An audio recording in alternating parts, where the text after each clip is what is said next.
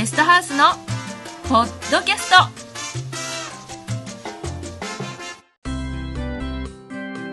ご機嫌いかがでしょうか？ベストハウスです。前回は住まいづくりのパートナーの3つの違いをお話ししました。それぞれいいとこ悪いところがあります。それを見極めるのはお客様次第。住まいづくりの知識をしっかりつけてゆっくりと選んでみてください。ただ忙しくって勉強できない。子育てで時間が取れないなという方は私までお知らせくださいね。アドバイスします。では第2回住宅展示場で業者を選んだらいけないをお送りします。最近は皆さんネットを使って情報を収集されるのでご存知の方も多いとは思いますがあえてご説明をさせていただきます。これから住まいを建てる方の多くは毎週のように入るチラシに誘われて展示場や見学会に行きます。私も勉強のために1年に1度くらいですが展示場に行って各メーカー住宅の見学をしてきます。中には同業者お断りという看板を出しているメーカーもありますがほとんどは工務店のものですがちょっと見せてくださいと言えば大抵は見学できます。広い玄関に豪華な家具や照明大きな間取りに最新の住宅設備。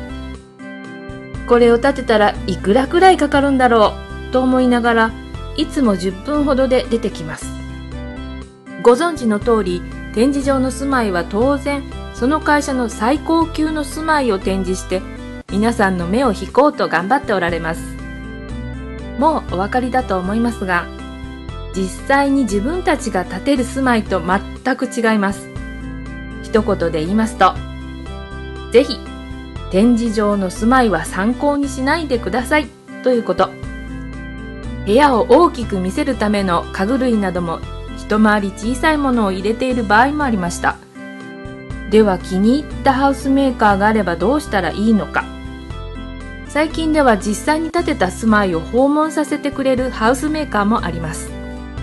できれば1600万円で建てた最近の住まいを見せてほしいと自分たちの予算を言ってお願いしてみてください。お施主様といい関係ができている営業であればきっと手配してくれるはず。実際に住んでいるお住まいが一番いいのですができないようであれば建築途中の住まいを見せてもらってもいいですね。ただその予算ですがハウスメーカーさんの予算と自分が思っている予算とは隔たりがあったりしますのでご注意してください。あくまでも展示場はお施主様に夢を見せるところ。夢と現実は違います。さて今日のポイントはハウスメーカーさんでは自分たちの予算で実際に建てたお住まいを見せていただくこと。そうしないと建った後でこんなはずではなかった。ということもあります。それから見学会や展示場に行くと営業がしつこいからとよく聞きます。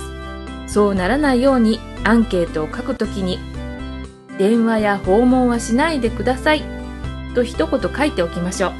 そうすると大体が営業に来ませんのでそれでも来るようでしたら選ぶ以前の問題だということですよね。では次回オープンハウス見学会の見方。をお送りします。お楽しみに。以上ベストハウスでした。